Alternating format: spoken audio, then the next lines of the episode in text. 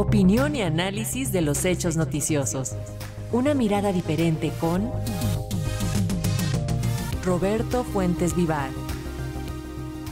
Y justo para analizar los alcances de los recursos que sí están disponibles para la reconstrucción de las zonas afectadas por el huracán Otis, entre ellas Acapulco como la más golpeada, hoy nos comenta nuestro colaborador Roberto Fuentes Vivar, a quien saludamos con muchísimo gusto vía plataforma digital. Te escuchamos y te vemos, Roberto, bienvenido. Muy buenas tardes, Lenica. Buenas tardes al auditorio de Radio Educación. Pues esta semana fue de enfrentamiento legislativo entre dos visiones de país una que aprobó un presupuesto de egresos con fuertes cantidades para el apoyo a la reconstrucción de Acapulco y de Guerrero en general. Y otra que incluso con mentiras pretendía que el apoyo a los afectados por el huracán Otis se incluyera a su manera para 2024. La realidad es que según la oposición el presupuesto para el año entrante no destina dinero para Guerrero.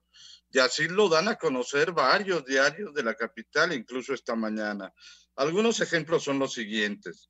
El diario El Economista asegura que en 2013-2014 se destinaron 97.367 millones de pesos, mientras que ahora solo hay 76.716 millones para Guerrero.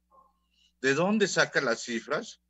Pues nada menos que del Instituto Mexicano para la Competitividad, un organismo cercano a Claudio X González y a la oposición, eh, que hace esta aproximación de los 97 mil millones de pesos basándose en la actualización de datos de la, de, la inflación, pero no son definitivamente los datos reales. Es decir, que el dinero que presuntamente se habría utilizado en 2013-2014 se actualiza a precios actuales.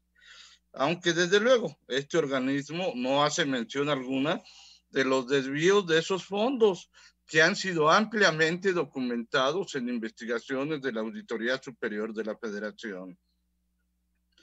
Por el lado de los 76.716 millones de pesos eh, que dice que se van a otorgar, se portó benigno, pues a los 61 mil millones de pesos que anunció el presidente, agrega los 15 mil millones de, de pesos de los fideicomisos del Poder Judicial, que serán etiquetados para Guerrero. Pero aún así se quedó corto, pues tan solo en estos fideicomisos ya hay 22 mil millones de pesos con la actualización, ahí sí, de los intereses.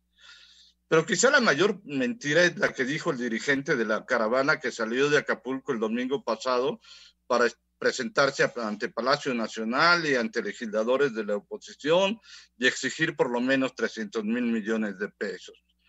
Este personaje, el dirigente Evodio Velázquez Aguirre, dijo a los reporteros de Acapulco que el gobierno de Andrés Manuel López Obrador los desprecia porque en 2005 el gobierno invirtió 17 mil millones de dólares para poner en pie a Cancún por el huracán Vilma y el actual gobierno únicamente destina 61 mil millones de pesos. Esa desde luego es una mentira.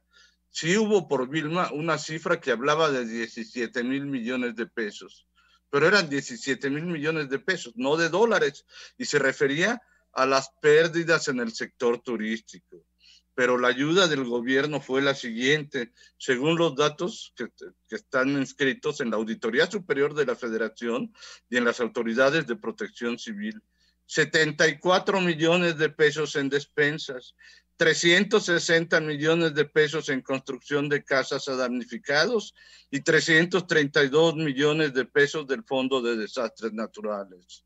Eso sí, las aseguradoras sí pagaron pues casi dos mil millones de pesos, pero lo demás es una invención. Pero claro, este personaje, quien fue alcalde de Acapulco, ahora se ha acercado al Frente Amplio por México en búsqueda de que lo apoyen para ser senador, con el visto bueno de Xochitl Gálvez. Lo cierto es que para este tipo de personajes, organismos y medios, los legisladores traicionaron a los guerrerenses.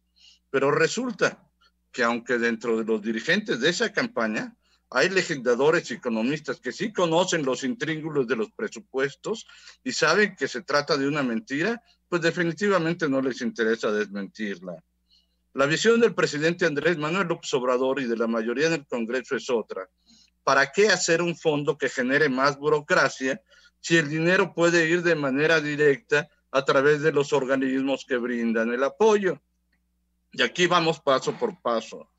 El presupuesto para la Secretaría de la Defensa Nacional aumentó de 117 a 259 mil millones de pesos.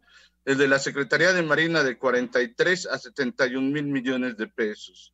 Y estas son precisamente las dos instituciones que se han encargado de hacer frente al apoyo a los damnificados de Guerrero. Paralelamente, el presupuesto para bienestar que se encarga de apoyar la reconstrucción de casas y de la entrega de despensas, crecerá 25%, es decir, 129 mil millones de pesos más. Para el área de infraestructura que resultó dañada, se aumentaron 7 mil millones de pesos. Y para la Comisión Federal de Electricidad, que también resultó muy afectada, hay un apoyo extraordinario de 52 mil millones de pesos. De estos incrementos, buena parte será para atender la tragedia de Guerrero, pero los recursos no están etiquetados como tal. Como lo deseaba la oposición, seguramente para generar nuevas fuentes de negocios particulares, como sucedió con el Fonden. Es cierto que ni el Poder Ejecutivo ni el Poder Legislativo han tenido el acierto para poder comunicar esta realidad en la que los recursos para Guerrero pueden ser más de 100 mil millones de pesos y van a ser seguramente los mayores en la historia para atender un desastre natural. Dice el filósofo del metro. Las etiquetas, las etiquetas las ponen los que venden, no quienes reciben un producto. Te lo agradecemos muchísimo, Roberto Fuentes. Nos escuchamos la próxima semana. Buenas tardes. Buenas tardes, Lénica. Muy buenas tardes al auditorio. Hasta luego.